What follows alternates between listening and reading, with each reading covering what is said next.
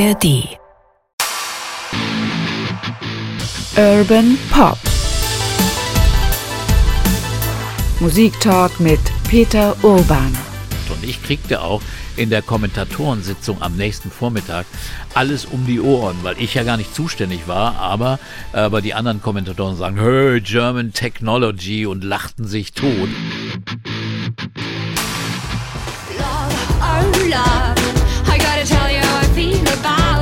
Cause I,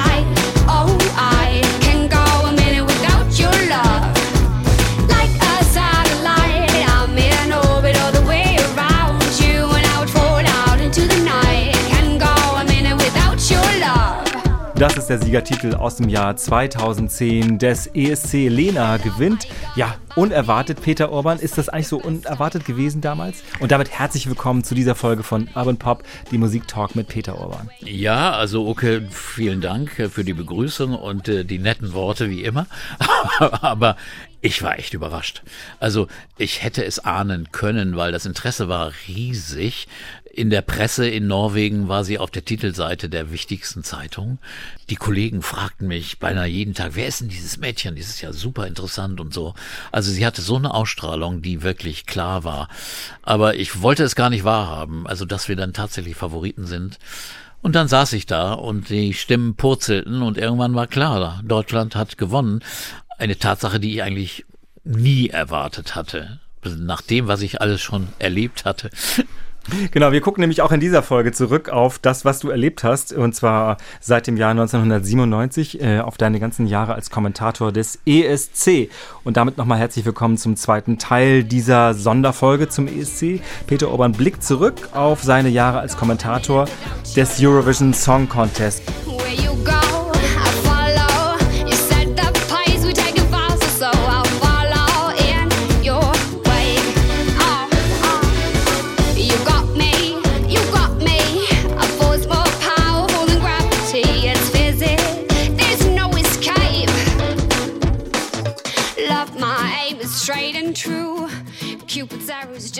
Jahr 2010 war es dann in der Tat so, dass man, ja, eine deutsche Gewinnerin hatte.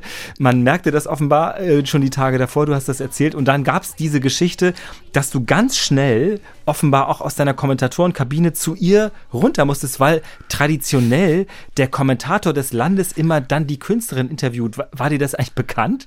Ja, es war mir bekannt, aber ich hatte überhaupt nicht damit gerechnet und auch es mich geistig nicht darauf eingestellt und auch körperlich nicht. Und äh, irgendwie, das war dann meine Sternstunde. Es kam auf einmal, wir freuten uns noch über den Sieg, da kam eine Dame von der EBU und sagte, ja, ich bringe sie jetzt runter. Ich sag, oh, oh, oh, oh Gott. Und ich war wirklich gerade so neun Monate nach einer OP und ich war noch nicht richtig fit. Und Nicht ich, richtig mobil irgendwie, ja. Mobil. Ich humpelte dann also die Treppen runter durch die ganzen, das war ein Fußballstadion, äh, durch Lo Logen, wo, wo Norweger Partys feierten und äh, ging dann runter und musste dann die Bühne hoch und da war keine Treppe und da musste ich dann hochgezogen werden, weil irgendwie hätte ich sonst Backstage noch rennen müssen. Jedenfalls war ich fix und fertig, als ich ankam, außer Atem, die Haare zerzaust, ist es doch klar, wenn man dreieinhalb Stunden Kopfhörer auf hat und verschwitzt in einer engen, heißen Kabine sitzt, dass man dann nicht spitze aussieht. Und dann stand ich da neben Lena, schwer atmend, und Lena sagte, Peter, was ist los? Beruhig dich, ist Ja, du alles zitterst gut. doch, sagt sie Du zitterst doch, hat sie gesagt, ne? Ja, und äh, sie war so echt süß, also sie war sehr considerate, also die hat sich sehr um mich gekümmert. Äh, einmal durchatmen, dann ging es aber, dann konnten wir also das Interview beginnen. Und äh, ja, das war, äh, sie, die Frau war einfach unglaublich, weil sie, weil sie eben so eine Ausstrahlung hatte und so locker das anging. Auch bei jeder Probe war die absolut relaxed, also keine Nerven. Und das ist für eine Schülerin, die hatte gerade Abitur, machte sie gerade. Also unfassbar. Und äh, stand allein auf der Bühne. Ihre Sängerinnen waren ja gar nicht zu sehen, die waren im Hintergrund die Chorsängerinnen. Und, und dann äh, hat sie da ein bisschen rumgetanzt und, und hat Europa einfach gewonnen. Und Europa hatte sich an dem Abend einfach lieb, verliebt in sie. Insofern war das dann ein logischer Sieg. I went everywhere for you. I even did my hair for you. I bought new underwear they blue, and I wore 'em just the other day. Love, you know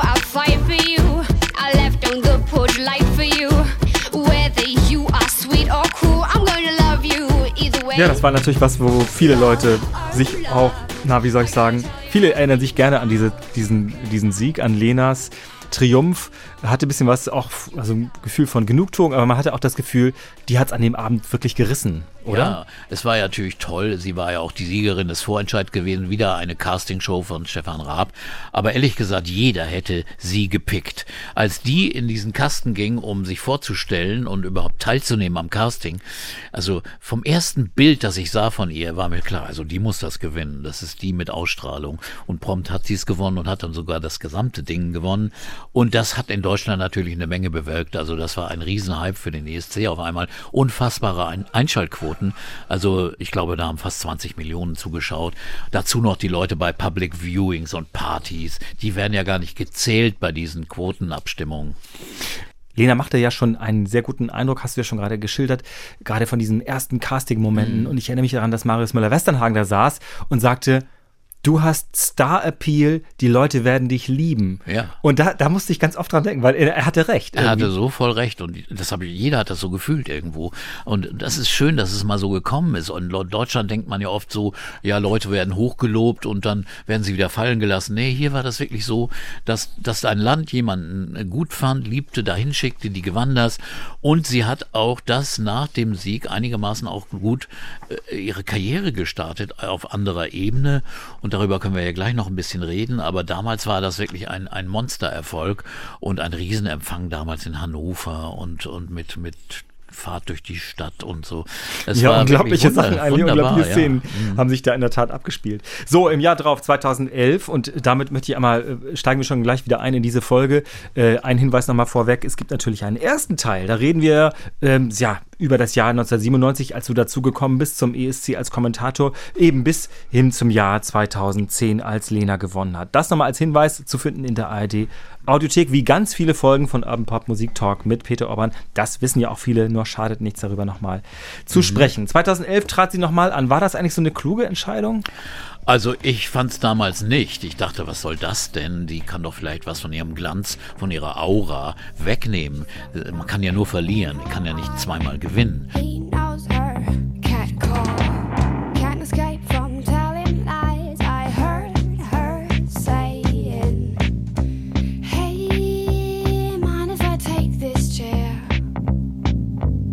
Aber nach der Zeit, nachdem sie auch damit zufrieden sein, zu sein schien, obwohl ich glaube, es war eine reine Idee von Stefan Raab, äh, und äh, hat sie dann gesagt, okay, mache ich.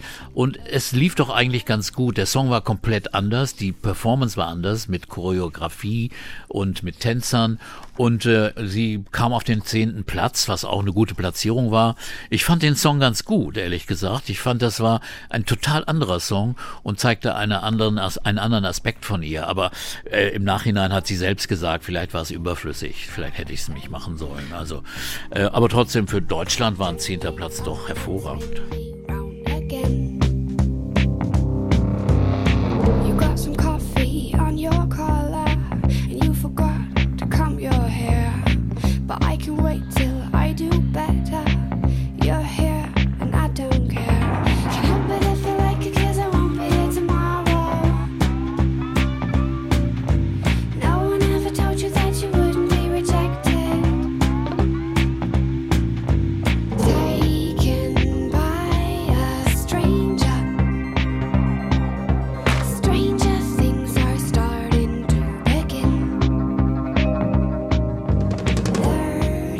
Das Ganze fand natürlich in Deutschland statt, weil es ist ja immer Ja. in dem Land, wo dann die, die, die Vorjahressiegerin oder Sieger herkommt. Und da ist die Sache mit Kasachstan passiert, Peter. Was, Ja. ist, was ist da passiert? Also in, im ersten Halbfinale brachen die Kommentatorenleitungen zusammen wegen eines Computerfehlers. Schuld war eine, eine Zulieferfirma, die einfach kein Backup gemacht hatte.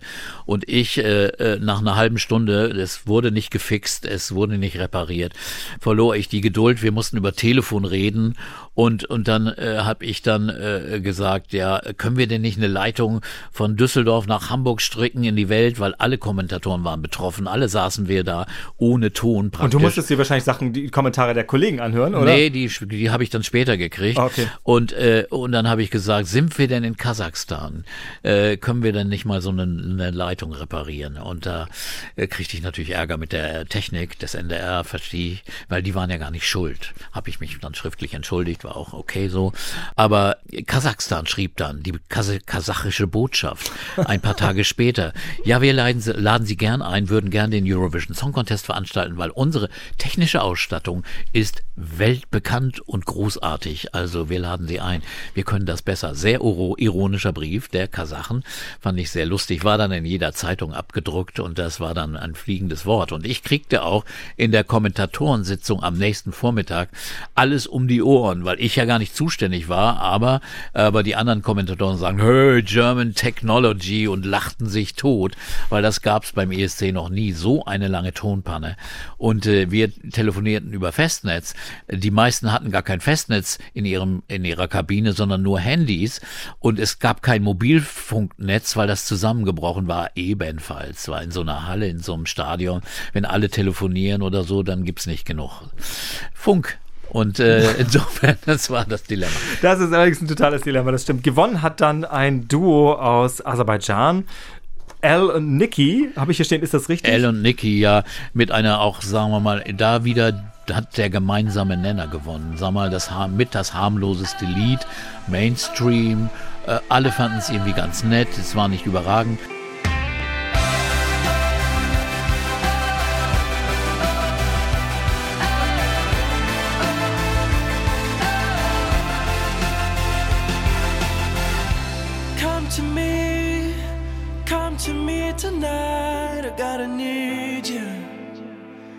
Anyway. Baby, I just wanna be, be around you all the time. Gotta need you. Oh. I'm running out scared tonight.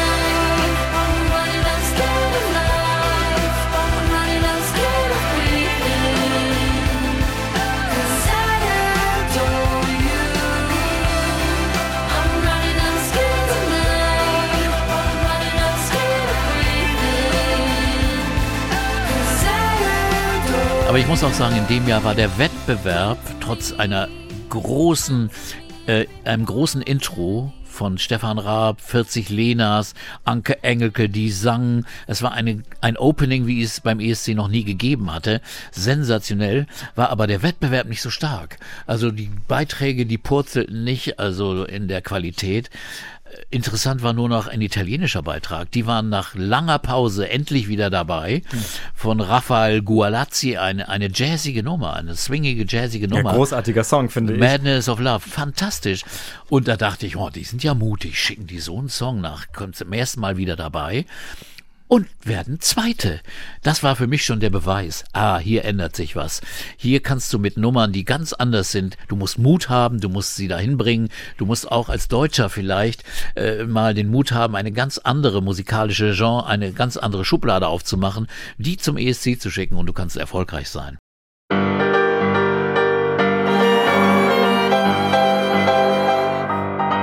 Dire sì, dire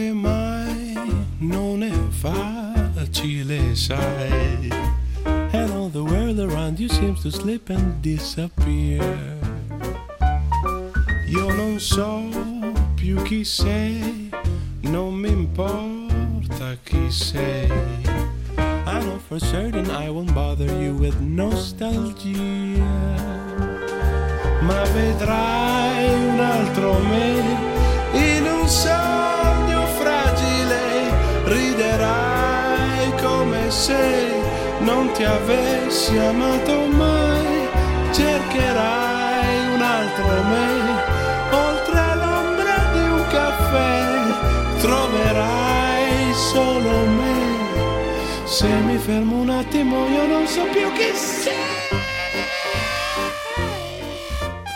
Ne, Der Gualazzi fiel in der Tat ins Auge, finde ich, oder ins Ohr in dem Sinne. Hat Italien kein Interesse daran gehabt, weil die diesen Sanremo-Wettbewerb haben oder woran Ich weiß das? nicht, woran es lag. Damals sind sie in Birmingham das letzte Mal aufgetreten, danach nicht mehr.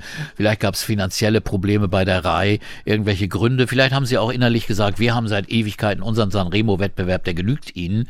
Aber der Sanremo- Sanremo-Wettbewerb hilft ihnen natürlich jetzt auch, weil sie ständig den Gewinner hinschicken. Und sie haben also praktisch eine Qualitätsausscheidung vorher schon Station vor dem ESC. Da bewerben ne- sich nämlich Künstler aller Genres, von Hardrock, Jazz zu Canzone bis zu, äh, zu Popsongs beim Sanremo Festival. Und wer dann da gewinnt, der ist qualifiziert fürs, für den ESC. Und seitdem hat Italien fast immer einen Top-Platz. Die enden immer in den Top Ten. Also das ist fast immer so gewesen seitdem. Und äh, eine super Idee natürlich. Natürlich kann man das so ein Festival nicht nachträglich auf die Beine stellen in einem anderen Land. Nein, das hat ja eine große Tradition Hat eine in Italien, ne? Riesentradition. Ja, ja, ja. Aber ich glaube jetzt, das hilft praktisch, dass der ESC besser geworden ist durch diese italienischen Beiträge. Im Jahr drauf tritt Roman Lob an mit Standing Still, achter Platz. Das war ein guter Song, sch- schöner, äh, tolle Stimme, gut präsentiert. Jamie ich. Cullum geschrieben. Ach, Jamie Cullum. Ja, hat deswegen war der auch gut. Wenn man das weiß. Guess we knew this was coming on, cause you're already gone in my head. You can tell me that I'm wrong, that you're staying with me instead. When winters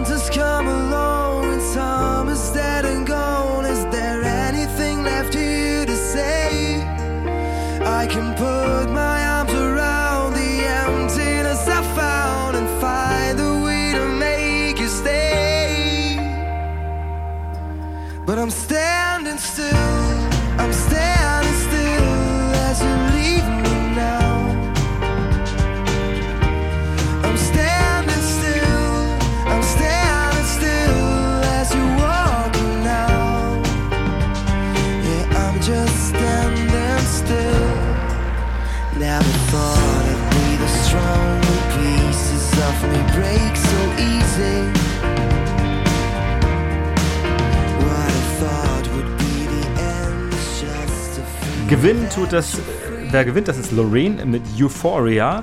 Das war spektakulär. Windmaschine. Grandioser Gewinn, einer der besten Songs in der ESC-Geschichte, ja.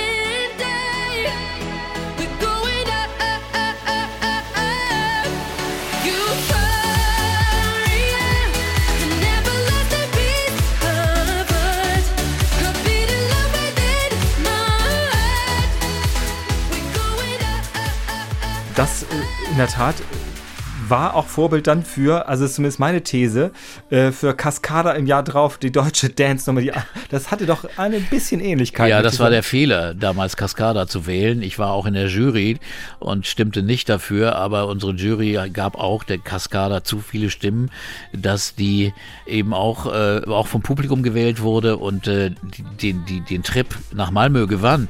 Aber das war eine reine, das war eine Kopie und eine schlechte Kopie von, von Lorraine. Das war, sowas ist immer zum Das Scheitern funktioniert irgendwie, das merken die Leute, ne, oder?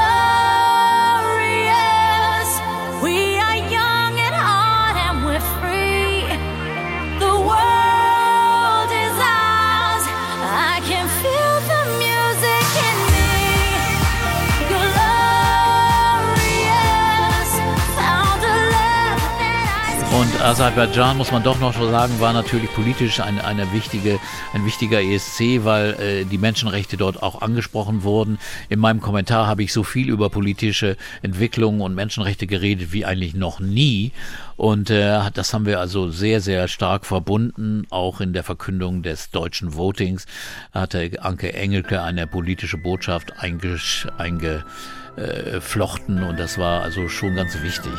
The sky's red tonight. We're on the edge tonight. No shooting star to guide us. Eye for an eye. Why tear each other apart? Please tell me why. Why do we make it so hard? Look at us now. We only got ourselves to blame it's such a shame. How many times can we win and lose? How many times can we break the rules between us? Only teardrops.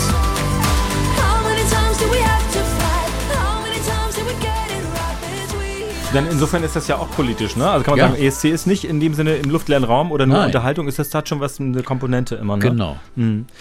Im Jahr darauf ähm, haben wir allerdings einen sehr originellen Song, finde ich. Das ist Ela Issa gewesen. Das war ja, das hatte einen ganz anderen Anstrich, muss ich sagen. Sehr sympathisch. Ja. Mhm. Ich weiß gar nicht, welchen Platz sie gemacht haben. ehrlich gesagt. 14. 14. Äh, ich fand den auch sehr gut, aber leider war der Auftritt, glaube ich, hier in diesem Fall ein wenig zu bieder. Sagen wir mal ein bisschen Hausbangen. He's got a pen in his hand, a piece of paper staring back. He could write like a man, a novel life back on track. Maybe a drama or a poem, but still he doesn't know. The time is ticking in his ear. The holy silence disappears. Is it right or is it wrong? I can't go on, you can't go on. If you say yes or even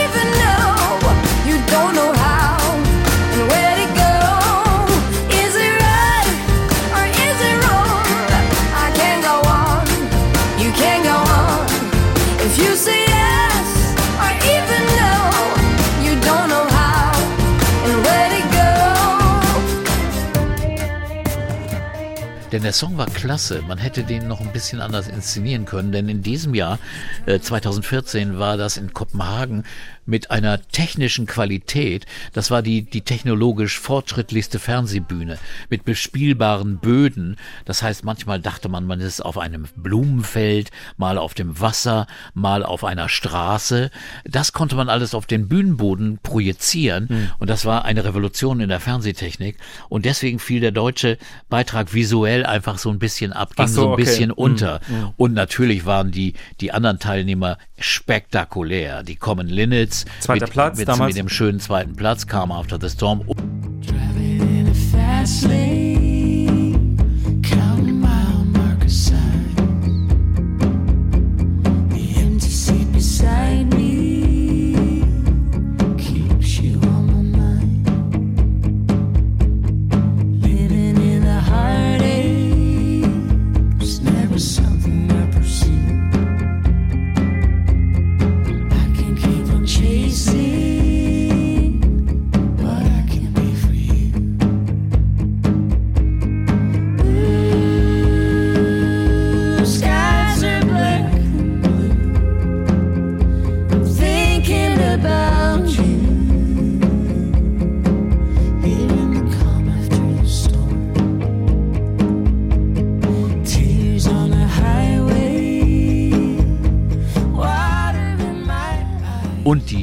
Siegerin, der Sieger, Tom Neuwirth, also Conchita, äh, mit Rise Like a Phoenix, mit diesem unfassbaren Auftritt, äh, visuell wie auch musikalisch, diese Bond-Ballade. Das war schon eindrucksvoll und da war es noch schwer zu punkten, da ist der 14. Platz noch richtig okay gewesen, finde ich. Waking in the rubble, walking over glass. Neighbors say we're trouble. Well, that time has passed. Peering from the mirror, no, that isn't me. A stranger getting nearer. Who can this person be?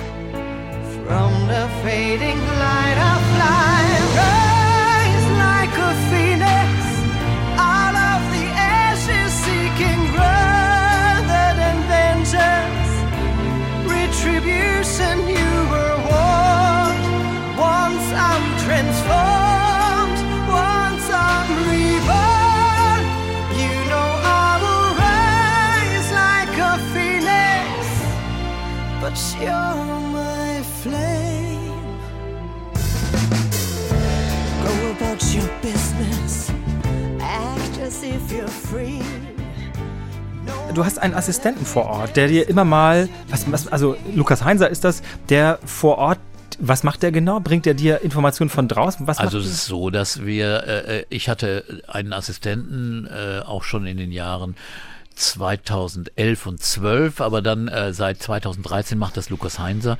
Der Mann, der sehr, sehr, der weiß sehr gut Bescheid und er ist sehr gut in der Recherche im Internet und auch bei den sozialen Medien. Das heißt, er kann da immer gut sagen, was wird jetzt gerade auf Twitter oder bei anderen Medien äh, äh, gepostet. Er blickt dadurch, er kann gut recherchieren und wir gucken uns zusammen also auch die, die, die Proben an und er macht dann auch ein paar, äh, gibt dann auch ein paar Ideen, was man vielleicht sagen könnte und äh, das nehme ich auf. Also das ist einfach also pra eine praktische Hilfe und eine Unterstützung. Äh, das ist gut, jemanden an der Seite zu haben, der auch, äh, er ist ruhig, er ist nicht aufdringlich und er ist äh, absolut clever und klug und sagt kluge Dinge. In Wien ging natürlich die nächste Show dann über die Bühne, weil ja Österreich, also Conchita, gewonnen hatte. Äh, da schickten wir eine Sängerin namens Anne-Sophie oder Anne-Sophie Anne-Sophie, Anne-Sophie hin ja. mit Black Smoke. Ein guter Song, muss man sagen. Ja. Fandst du nicht? Ich mochte das irgendwie. Ja, Hat aber, nichts gerissen er, irgendwie. Er, er, er transportierte, glaube ich, seine Botschaft nicht so richtig. When you look at me, you know you're hard to read. Because the face I see is not the when you call me baby,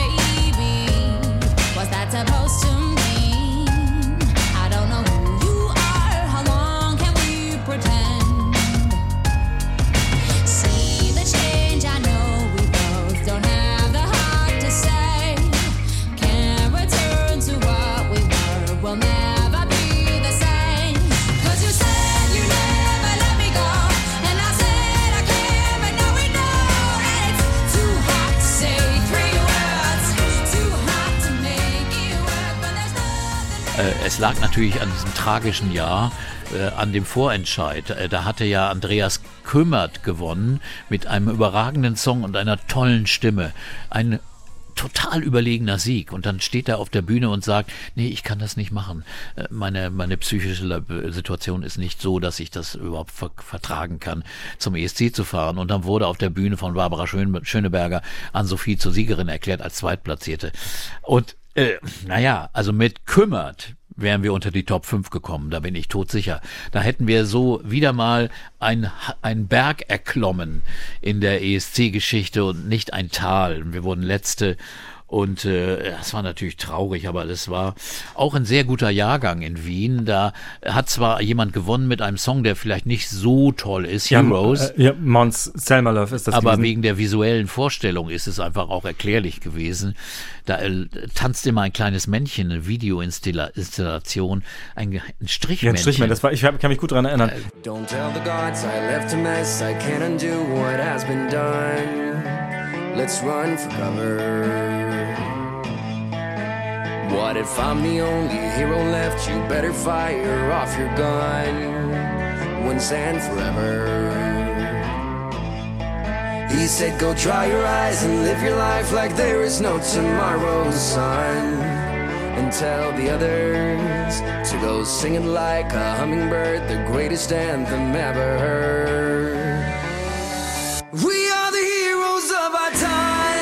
Hatte den. Song ehrlich gesagt vergessen, aber ich hab, kann mich genau Ja. an diese, diese dunkle Bühne und das war spektakulär, muss man sagen. Das sah aus wie ein Video, wie aber, gedreht. Aber in dem Jahr gab es auch andere großartige, großartige Beiträge. Also von Norwegen eine wunderbare Mörderballade. I better let you go to find the prince you thought you found in me. I better set you free and give you all.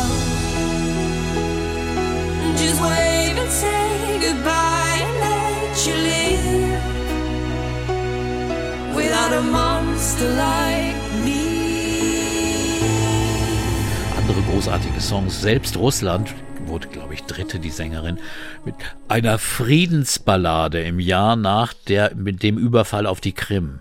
Da, sie wurde ausgebuht, überall vom österreichischen Publikum. Kann man sich auch nicht, muss man sich auch nicht wundern, aber international bekam, bekam sie noch Stimmen und wurde, wurde Dritte. Russland war damals eben noch dabei, trotz des Angriffs auf die Ukraine, trotz der Annexion der Krim. Da spielt natürlich politische Dinge rein und äh, die äh, Teilnehmer aus, aus der Ukraine traten mit Towerfloor an und, und also es war schon irgendwie äh, schon spektakulär.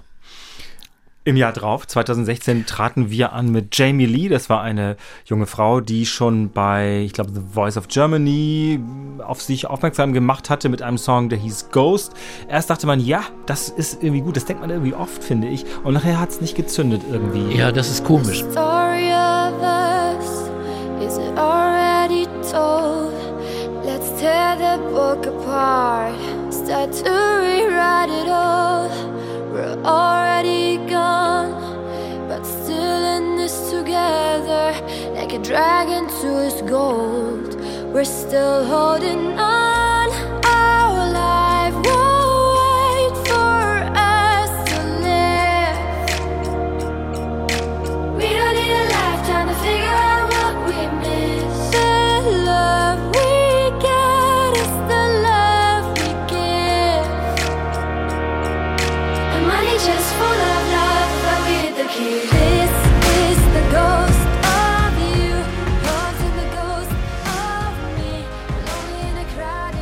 Jeder dachte, das ist doch der richtig guter Gewinner. Es war in den Charts gewesen. Sie hatte Voice of Germany gewonnen. Ich meine, sie hatte großen Erfolg. Und dann ging dieser Beitrag doch unter. Vielleicht war er nicht gut genug inszeniert. Äh, vielleicht war diese, diese koreanische, japanische, asiatische äh, Kopfschmuck, Die, Kostümierung, diese diese Manga-Assoziation diese- war genau, das ja, ne? Die übertrug sich nicht so richtig, da wusste niemand genau vielleicht, was das sollte. Und eventuell war das der Song nicht spektakulär, denn das war auch ein sehr starker Jahrgang. 2016 in Stockholm mit, mit großartigen Beiträgen in, in, im Globen, das ist eigentlich meine Lieblingshalle, äh, inszeniert. Das ist diese Runde, wie ein Ei sieht das aus und eine grandiose Halle. Und man sitzt da oben wie im Vogelnest und schaut auf die Bühne. Und Stockholm ist sowieso also ein unglaublich äh, interessante Stadt und ein schöner Ort. Äh, ich weiß, in der Woche war auch brillantes Wetter und äh, man konnte man konnte immer über das Wasser, das glitzernde Wasser schauen. Also es war, war, war wirklich auch touristisch äh, äh, super. Ich denke, du hast keine Zeit dafür. Ja, damals da, da habe ich bin ich dann doch mal über über das Wasser gefahren und habe mir das angeguckt und wir hatten einen großartigen Empfang. Also ein wichtiger Punkt ist auch immer der der Empfang der Künstler im Rathaus meistens. In Oslo war es im berühmten Rathaus, wo die Friedensnobelpreise verliehen werden. In in Stockholm war es auch im äh, im Stadthuset im Rathaus ein wunderbares Gebäude auf einer Insel. Also man muss übers Wasser dahin und so. Das war eigentlich toll. Und äh, und, und da traten Wunder Künstler auf, von ABBA trat, trat äh, Björn auf und, und hielt eine wunderbare Rede und äh, andere Künstler, Lorraine, Lorraine trat auf und andere in diesen historischen Räumen zu sein. Und äh, das war schon wunderschön. Das ist also ein Hauptpunkt wirklich in dieser gesamten Woche und selten war es so schön wie in Oslo oder dann in Stockholm. when strangers are coming. They come to your house. They kill you all and say we're not guilty, not guilty. Where's your mind? Humanity cries. You think you are God, but everyone dies. Don't swallow my soul. Our souls.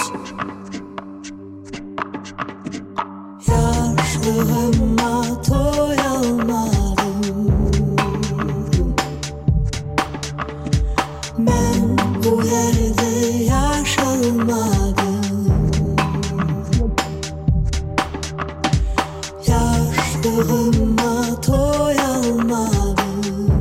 Ja, wie gesagt, äh, Jamala gewann. Äh, das war ja nun auch ein außergewöhnlicher Beitrag. Ja, das ist ein außergewöhnlicher Beitrag, der ja quasi ähm, eine ja auch eine historische Komponente hatte und zum Teil auf Krimtatarisch gesungen wurde. Eine wirklich äh, außergewöhnliche Geschichte, wo man natürlich auch äh, diese Tendenz, die wir vorhin schon mal angesprochen haben, äh, erkennen kann, nämlich dass Leute ihre eigene kulturelle Identität dann auch auf die Bühne bringen, also als ein Mosaikstein für diesen, sagen wir mal, Austausch der Kulturen. Das ist schon äh, was Besonderes, finde ich. Und die Besonderheit war natürlich, dass es ein politischer Song war. Er war historisch, weil sie erzählte die Geschichte ihrer Großeltern, die damals unter unter Stalin, unter Stalin äh, vertrieben worden waren, verschleppt worden waren von der Krim. So. Und das besang sie in diesem historischen Lied. Aber das, natürlich war die Assoziation hier Annexion der Krim und Russlands Rolle in der Zeit. Und ähm, ja, das war ergreifend, weil es auch musikalisch intensiv dargeboten war, mit einem Electro-Beat, einem modernen Backing und mit, mit wirklich unglaublich leidenschaftlichem Gesang von der Sängerin. Also, Es über- übertrug sich in der Tat Ja. diese, diese Leidenschaft und diese, diese Innerlichkeit, die ver ver verbreitete sich da sofort. Mhm. Das heißt, ihr fuhrt wieder nach Kiew. Wie ist es, wenn man dann nochmal an diese Orte fährt? Das ist ja, einige Orte hast du mehrfach gesehen. Sehr, gleich. sehr spannend und da merkte ich, wie sich die Stadt entwickelt hatte. Also es sah unglaublich schön aus. Es gab neue Viertel, also ein, ein Viertel nahe des Maidan war voller Künstlercafés, Restaurants, eine unglaublich lebendige Stadt. Viele neue Häuser, alte Kirchen und Basiliken äh, renoviert mit goldenen Dächern. Und also man spürte, hier ist so viel Leben, aber wir merkten in den Gesprächen, wir gingen in einem Restaurant essen, das irgendwie die letzte Barrikade hieß, in Anlehnung an die letzte Barrikade aus dem Unabhängigkeitskampf gegen, gegen äh, die Befreiung praktisch der Ukraine und der Selbstständigkeit. Da gab es auch Kämpfe und da wurde also, wurde also dieses Restaurant danach bekannt. Und da waren Ukrainer, mit denen wir uns unterhielten und man merkte die Angst vor denen. Die hatten wirklich äh, f- äh, vor dem russischen Nachbarn große Angst und wir dachten, was ist doch überflüssig? Da hier kann doch nichts passieren. Hier ist doch ist doch vollkommen unmöglich. Die sind doch sicher toll entwickelt. Es hat sich unheimlich nach vorne entwickelt, ist sehr euro europäisch und amerikanisch teilweise geworden. In diesem Jahr gewinnt Salvador Sobral, ein junger Portugiese, Ja. der ein Lied seiner Schwester auf die Bühne bringt. Und es ist, ich finde es eine, eine der besten Songs überhaupt. Das ist natürlich ein bisschen Geschmackssache jetzt, aber es war so wahnsinnig ergreifend und hat eine gewisse Schlichtheit. Der Song ist Ja. aber sehr, also äh, ja, verbreitet im Grunde ja eine Herzenswärme, die ist äh, schon spektakulär, obwohl es keine spektakuläre Inszenierung ist. Nee, der steht da nur und singt und das ist eine wunderbare Ballade. Dia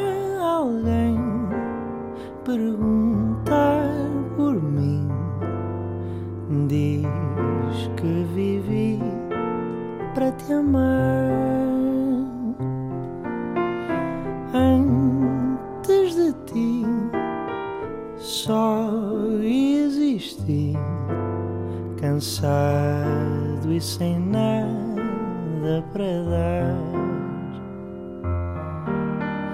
Meu bem, ouve as minhas preces, peço que regresses, que me voltes a querer. Eu sei que não se ama sozinho, talvez devagarinho possas voltar a aprender.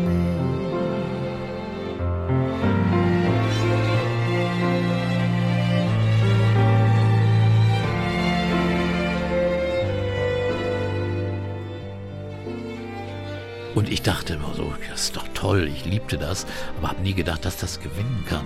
Und dann merkte ich schon, im Halbfinale hat er auch gewonnen. Und da dachte ich, mein Gott, was ist denn das? Und äh, er war auch schwer krank, er ist schwer herzkrank gewesen, konnte bei vielen Proben nicht auftreten. Da hat dann seine Schwester für ihn gesungen. Also die den Song ja geschrieben hatte. Und, er, und ja. er hat diesen Song auch nie gleich gesungen. Normale, normalerweise bei den Proben singen die Leute, die Künstler genauso, wie äh, sie es immer singen. Und der improvisierte wie ein Jazzsänger. Mal so, mal so, mal spielte er nur eine Sch Trompete mit der Stimme. Also er machte so eine Trompeten-Version. Und, und dann im Finale hat er aber konzentriert gesungen und hat äh, äh, gewonnen. Übrigens ein Dreivierteljahr später wurde ihm ein neues Herz transplantiert. Er war wirklich schwer herzkrank und eine starke Geschichte. Und äh, es war aber, aber, aber äh, bewegend, das zu sehen, dass das nun gewinnt. Also wunderschön. Sei que não se ama sozinho, possas voltar a aprender. Im Jahr darauf, 2018, gibt es einen vierten Platz für Deutschland mit einem wirklich tollen Auftritt und äh, mit Michael Schulte, nämlich You Let Me Walk Alone. Ein wirklich toller Song, finde ich, einer meiner echten Lieblingssongs der deutschen Beiträge. Ganz glaubwürdig, ein bisschen autobiografisch gefärbt, glaube ich, aber einfach Ja. sehr stark, finde ich. Ja, es geht um die Geschichte über seinen Vater, der äh, verschwunden, also ist gestorben, als er 14 war. I'm a dreamer, a make believer. I was told that you were true. I love the silence and the clear horizon, and I got that all Every now and then I'm drawn to places where I hear your voice or see your face, and every little thought will lead me right back to you. I was born from one love of two hearts. We were three kids and a loving mom. You made this place a home, a shelter from the storm. You said I had a one life and a true heart. Dann aufgefordert im Internet, Leute sollten Fotos schicken, die ein ähnliches Schicksal gehabt haben. Und diese Fotos wurden dann projiziert auf den Hintergrund. Und die tauchten dann, wechselten sich dann immer ab. Und das war so ein bewegender Moment, äh, dass äh, die, dass also wirklich der Song, der schon musikalisch sehr, sehr berührend ist, dann auch visuell so berührend wurde. Also es war einer der schönsten Auftritte und eindrucksvollsten Auftritte, die ich je gesehen habe, äh, von allen Beiträgen. Und äh, zum Beispiel Graham Norton kam zu, zu mir nach der Show und sagte, hey, eure, eure Inszenierung war sensationell und ihr habt diesen Platz hoch verdient. Also der war schwer begeistert. Äh, Und damals waren die Engländer ja noch immer sehr, na, sagen wir mal, nicht erfolgreich, sondern landeten auf dem 24. glaube ich, mit einer Sängerin, der mitten in der Show das Mikrofon weggenommen wurde von einem Aktivisten, der irgendwie, Oh. weg, der irgendwie auf die Bühne spritzte und ihr das Mikro wegnahm, Mikro wegnahm. Und, und sie sang aber eh weiter, mutig, also wie die, die Britin, einfach durch, egal was passiert. Sie, sie bekam ein anderes Mikro und sang weiter. Und aber Graham Norton in britischer Ironie, mit britischem Humor, sagte nur, vielleicht hat's ja ihr sogar geholfen, dass, dass da einer ihr das Mikro weggenommen hat. Ja, wen siehst du dann noch immer wieder jedes Jahr? Also, ja, also den, ja, den Marty Whelan aus Irland, den irischen Kommentator, ein herzensguter Typ, der so lustig auch ist und der oft leiden musste, weil Irland äh, in den letzten Jahren oft auch nicht sehr erfolgreich war und oft im Halbfinale ausschied. Also das war immer so ein Mitleiden und ich habe so gelitten für Marty, dass er, dass er, dass er da endlich mal wieder ins Finale kommt. Da freuen wir uns dann alle gemeinsam. Oder auch Andy Knoll aus Österreich, der ist ja auch öfters mal mit seinen Liedern, also er nicht, aber Österreich ausgeschieden, aber hat auch mal gewonnen und äh, äh, der Andi ist in Österreich ein sehr, sehr beliebter Mann. Äh, Er moderiert jetzt sogar die, die Tanzshow Let's Dance auf Österreichisch Dancing Stars und er ist ein, ein super netter Typ, den ich seit 99 kenne und äh, ja, diesmal sehe ich ihn nicht, weil er ist in Wien, weil das Finale von dieser Tanzshow da Ach so. dummerweise am Tag davor ist. Da muss er ja aus dämlich, Wien, ja. aus Wien kommentieren. Aber, aber das sind wirklich echte Freunde und Leute, weil wir, wir mailen auch oder so, WhatsAppen oder sowas, ja. Und ist es denn so, dass man sagt, also äh, wie bei einer Klassenfahrt vorstellen, das heißt so, Andi und Peter, die müssen immer nebeneinander sitzen oder sind die, ja, das, also, so ist es könnte passieren, aber wir haben da alle gute Drähte. Also gibt's noch mehr. Edward aus Schweden, der auch schon lange dabei ist und der auch sonst, wenn es in Schweden stattfindet, ist der verantwortlich für die Comedy, für die Sketche, der schreibt er dann. Er ist also so ein Scriptwriter eigentlich, aber er ist auch eben der Kommentator. Äh, Und da gibt's eben aus verschiedenen Ländern ganz, ganz wunderbar nette Typen. Äh, Ja, schön, diese zu sehen und äh, zu treffen. 2018 hat dann Israel schließlich gewonnen. Also nicht Michael Schulte, der ja Vierter wurde, haben wir schon gerade darüber gesprochen, sondern dann ging es wieder einmal nach ähm, Israel, nach Tel Aviv, glaube ich. Ne? Ja, nach Tel Aviv, wunderbare Stadt. Äh, man wohnt, man guckt auf den Strand, also äh, auch touristisch sehr wertvoll. Man kann da in, in, in Open-Air-Restaurants essen gehen. Das Wetter war toll für den Mai, also unheimlich warm. Man konnte ins Meer gehen, ins Wasser. Also ich habe es geliebt, da zu sein. Äh, aber man hatte eben, wie gesagt, wenig Zeit und äh, verbrachte die Zeit in den Messehallen. Und äh, die Sängerin, die, äh, die Israel da hingebracht hatte, Netta, mit einem MeToo-Song aus dem Jahr davor aus Lissabon, die trat dann auch wieder auf, weil es ist ja oft die, die Sitte, dass bei, bei der Show im Heimatland dann die Künstler ihre neuen Songs vorstellen können. Aber nicht nur sie trat auf, sondern auch eine berühmte amerikanische Sängerin wollte ihren neuen Song, ihr neues Album vorstellen, Madonna. Und das wurde die mindere Katastrophe, weil sie live so schlecht gesungen hat, während der Show als Interval Act. Die, die hat live gesungen und war voll daneben. Und es war ein peinlicher Auftritt. Und, äh, Das war diese, dieser Auftritt, wo sie diese, diese Augenklappe mit dem X drauf, es Madame war, X es, irgendwie. Es ne? war ein Dilemma. Ja. Äh, äh, da gab es zum Beispiel 2016 in Stockholm, einem der besten ESCs, einen ganz anderen Auftritt von Justin Timberlake, eine Highlight, äh, wo der ganze Saal und die Halle tanzte und die Künstler, die anderen ESC-Teilnehmer tanzten alle. Also das war 2019 nicht so. Deutschland war mit Sisters vertreten, einem Song, der dann auch komplett unterging. Äh, auch keine so gute Inszenierung, obwohl die beiden Mädchen sehr, sehr gut, die beiden Sängerinnen sehr, sehr gut gesungen haben. I'm tired, tired of always losing. I tried to stop your fire. Turns out that I couldn't. I'm tired, tired of competing. I try to hold you under, but honey, you kept breathing. When you said you wanted the world, I said you couldn't too. You were walking right beside me, but I left no room for you. Calling you my enemy, but my enemy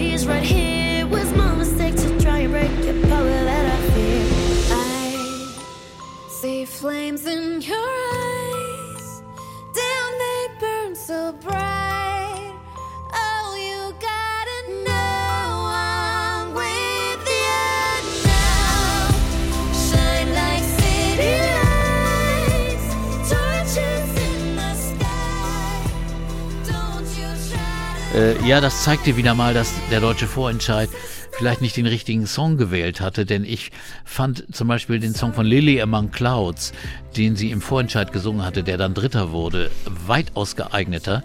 Und damals gewann ja Duncan Lawrence auch mit einem sehr nachdenklichen Song. Die Farbe, die Musikfarbe beim ESC hatte sich geändert. A broken heart is all that's left. I'm still fixing all the cracks. Lost a couple of pieces when I carried it, carried it, carried it home. I'm afraid of all I am. My mind feels like a foreign land. Silence ringing inside my. Please carry me,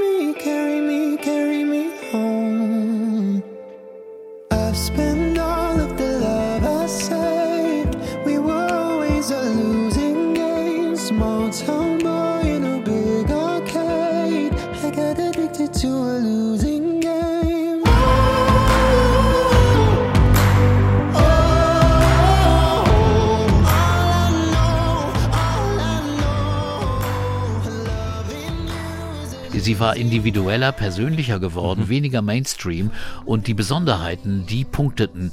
Und da hätte Lilly hervorragend reingepasst. Leider kam das nicht dahin. Zum Beispiel trat ja auch in Israel äh, äh, die, die Heide, äh, äh, die australische Sängerin auf, äh, die Miller Heidke, die unfassbar auf, einem, auf einer langen Stange saß und den höchsten Tönen jubilierte und über den Weltraum sang. Also äh, ein ganz schriller Auftritt, wie eine schräge Oper. die, die schrillen Auftritte, da müssen wir überhaupt noch drüber reden. Mhm. Ähm, ich habe das in einigen Interviews, die du gegeben hast, jetzt auch gelesen. Die schrillen Auftritte sind im Finale über die Jahre aber eigentlich eher weniger geworden, oder? Weil die Ja. schrägen Nummern irgendwie in den Halbfinals aussortiert werden. Wie ist das? Ja, das ist ja so. Früher war es ja so, alle traten im Finale an. Und da konnten dann auch die, die ein bisschen schief singen, auch und antreten im Finale am Sonnabend oder die ein schräges Kostüm hatten oder deren Auftritt absolut albern war. Also man konnte wirklich viel lachen. Aber äh, seitdem es das Halbfinale gibt, da scheiden die schwachen Beiträge und auch die musikalisch schwachen oder auch von der Inszenierung ein bisschen lächerlichen, die scheiden aus, weil es werden die besseren gewählt. Und äh, insofern äh, ist das Finale am Samstag seit der Einführung der Halbfinals ein wenig langweiliger, finde ich. Also die Vielfalt ist zwar größer geworden, es gibt immer noch spektakuläre Auftritte, aber es ist weniger komisch. Also man kann als Kommentator weniger ironische, lustige Sachen sagen, weil es gibt eigentlich nichts zu i- ironisieren da. Wenn das professionell dargeboten wird, was soll man sich da lustig machen? Insofern, da fehlt so ein bisschen das Gewürz, also äh, die Würze fehlt mir da so ein bisschen. Aber das ist nun mal nicht zu ändern, es ist ja logisch, es gibt nur eben die Halbfinals, muss es geben, auch um die verschiedenen Länder äh, auseinander zu dividieren. Früher stimmten ja gerne die Skandinavier füreinander, auch schon im Halbfinale. Ja, oder dem die Baltikum oder so. Balkanländer, die Baltikumländer oder die Balkanländer. Und jetzt werden die in den Halbfinals auseinander dividiert, geteilt, dass die sich nicht selbst weiter helfen können ins Finale. Also dass dann die nicht untereinander äh, für sich stimmen und dadurch eben das Ergebnis verfälschen. Aber äh, das ist ganz gut äh, gelungen durch das Halbfinale und äh, äh, deswegen gibt's die Bruderstimmen und die Nachbarstimmen gibt's immer, wird's immer geben, auch wegen des gemeinsamen Musikgeschmacks und der Nähe, der Sprache. Aber es ist nicht mehr dominierend, es, ist, es, es macht keinen Gewinner. Ich gesagt, das macht ja dann doch nicht, es macht Nee. vielleicht einen Touch, aber nicht, nicht das Ergebnis. Es, es, ja. es ändert eine Platzierung vom 10. auf den 12. Platz vielleicht oder auf den 8. Aber es ändert nicht den Gewinner. ja, okay. Wir haben dann äh, in dem Jahr äh, 2001, 20. erst. 2020 fällt das ganze Ding ins Wasser. Ja, Große Covid. Enttäuschung natürlich für alle. Covid, alles fällt überall aus in der ganzen Welt. Ja. Wissen wir warum.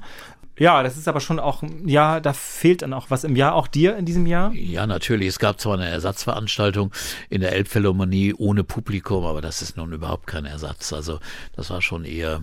naja, Ja, das ist natürlich eine traurige Zeit auch nachdenklich, gewesen. Ne? Ganz genau. Im Jahr darauf sind wir angetreten mit Jendrik, I Don't Feel Hate. Das war diese spektakuläre Nummer. Was heißt spektakulär? Das war diese Nummer, wo er mit dieser, ähm, dieser Hand, dieser, äh, so, so ein Walking Act ist das gewesen, so eine Hand, die da Faxen machte auf der Bühne. I don't feel hate. I just feel sorry. You feel so very clever whenever you find another way to wear me down. I don't feel hate. I just feel sorry. So you can wiggle at the made thing that it'll never wiggle back to you. Cause I don't feel Ja, Ein fröhliches Liedchen hat aber nicht funktioniert irgendwie. Muss Also man, sagen, man muss mal ganz deutlich sagen, das war ein falscher Beitrag, weil, weil er war musikalisch vollkommen wirr, äh, verschiedene Stile durcheinander und dann live auch, auch nicht gut genug dargeboten. Er konnte vor viel rumlaufen, nicht mal richtig mehr singen, hatte keinen Atem mehr und, und war, war so hektisch auf der Bühne, dass ich, ich glaube, dass niemand äh, den wertschätzen konnte, diesen Beitrag. Das war echt ein Problem. Also da würde ich mal sagen, war die Vorauswahl, obwohl die Jurys, zwei Jurys ihn gewählt haben, irgendwie doch äh, nicht, nicht Okay, wie sich das richtig. nochmal verändert, ist ja interessant, wie sich das sozusagen trotzdem nochmal auf dem Weg irgendwie, also plus Inszenierung und dann natürlich dieser Live-Moment, dann manchmal doch nicht funktioniert, das Ding, ne? Das ist Mhm. Nee, also der Song war einfach nicht stark genug. Der Song muss einfach irgendwelche Leute treffen, in den Bauch treffen, Leute berühren. Du musst irgendwie, vom Gefühl her musst du was fühlen. Es, kann, es reicht nicht nur visuell, okay, hilft natürlich, aber, aber es muss auch irgendwo schon am Song sein. Also insofern, da, da war das klar und da gab es eine starke Konkurrenz. Das ist einer der stärksten Jahrgänge, finde ich, in dem Jahr. Wenn man sich die Top Ten aus dem Jahr 2021 Rotterdam anguckt, da ist kein einziger Mainstream-Titel, kein schwedischer Pop oder sowas wie irgendwie US-Pop oder so klingt, sondern alles individuell, individuelle Songs. Teilweise eine Mischung aus Ethno-Gesang aus der Ukraine mit elektronischen Techno-Beats oder eben äh, Musik aus Frankreich, Barbara Pravi, ein Chanson.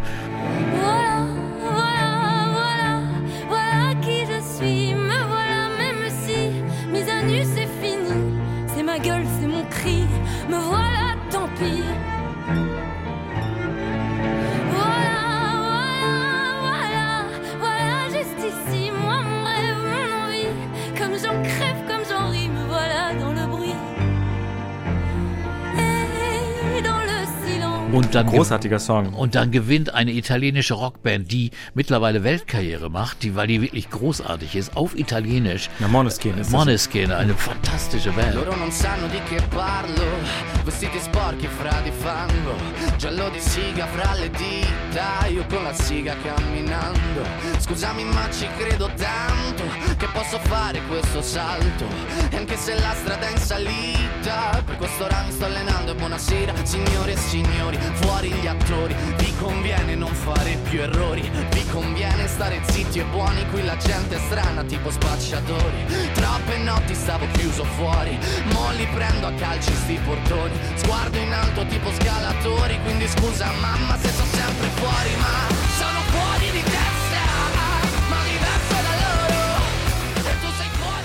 Also insofern, ich war, ich war so glücklich über diesen ESC damals, weil äh, 2021, weil das musikalische Ergebnis spektakulär gut war. In diesem Jahr, aber auch in dem Jahr dann drauf, 2022, wo Malik Harris aufgetreten ist, da bist du ja auch aus Covid-Gründen gar nicht vor Ort gewesen. Das, Ja. das, das fehlt vermutlich dir unglaublich, oder? Ja, natürlich, das fehlt mir, aber äh, Rotterdam war auch kein typischer ESC, die durften das Hotel nicht verlassen, nicht mal in die Stadt gehen.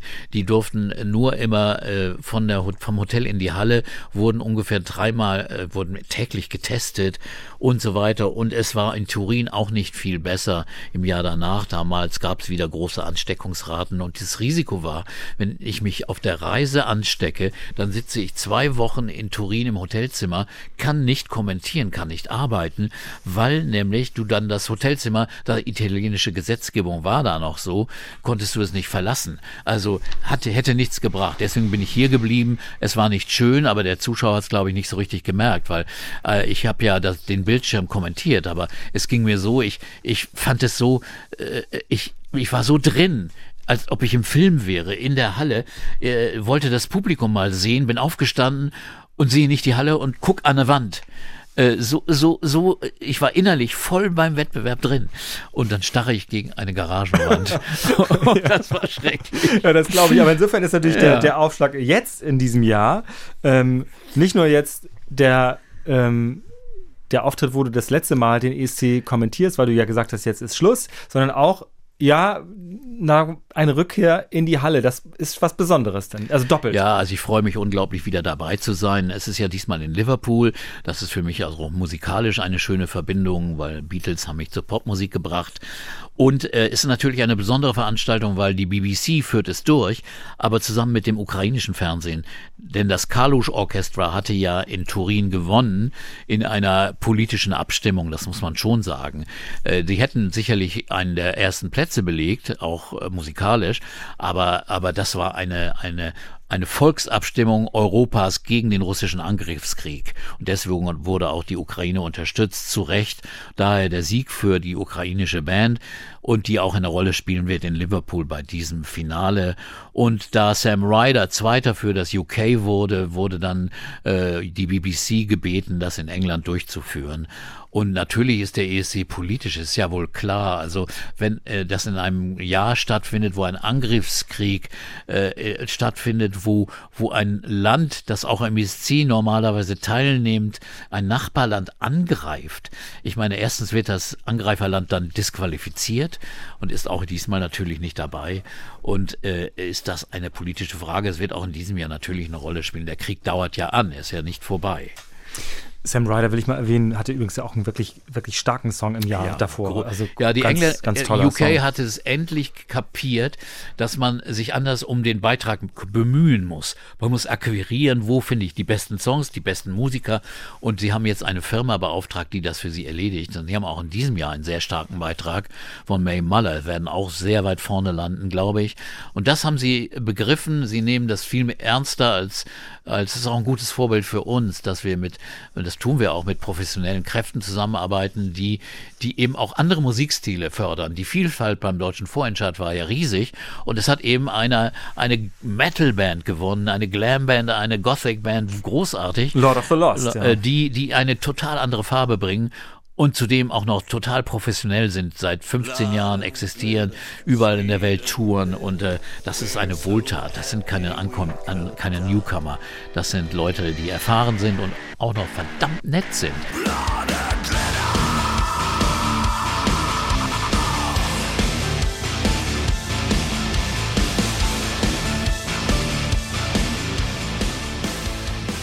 Also wirklich, sehen zwar für manche Menschen ein bisschen gruselig aus, aber man täuscht sich. Super Typen. A promise to ourselves we are free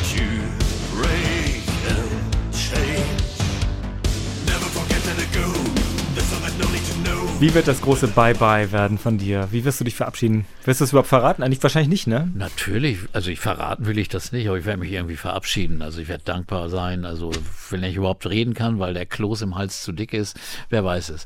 Also äh, irgendwas werde ich machen. Ich weiß auch nicht, wie viel Platz da ist. Beim ESC hast du nie viel Platz, viel zu sagen.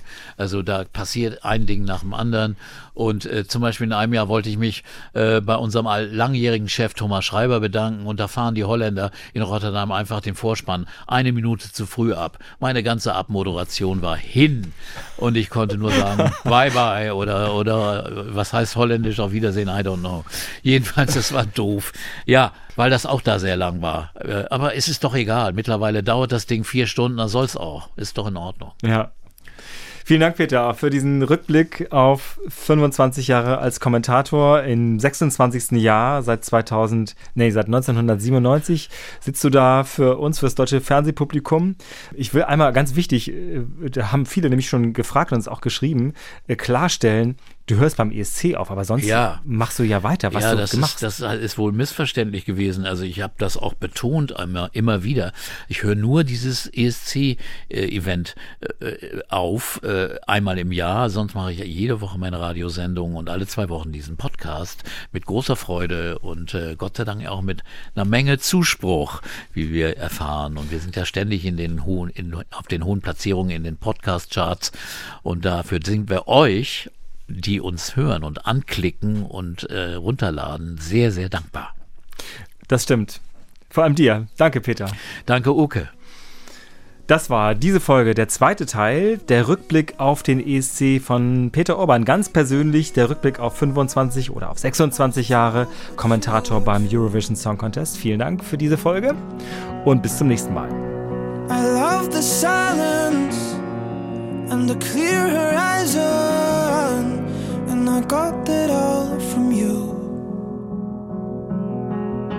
Every now and then I'm drawn to places where I hear your voice or see your face, and every little thought will lead me right back to you. I was born from one love of two hearts. We were three kids and a loving mom. You made this place a home, a shelter from the storm. You said I had a one life and a true heart. I tried my best and I came so far, but you will never know.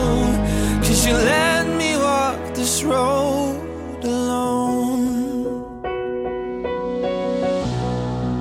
My childhood hero will always be you, and no one else comes close.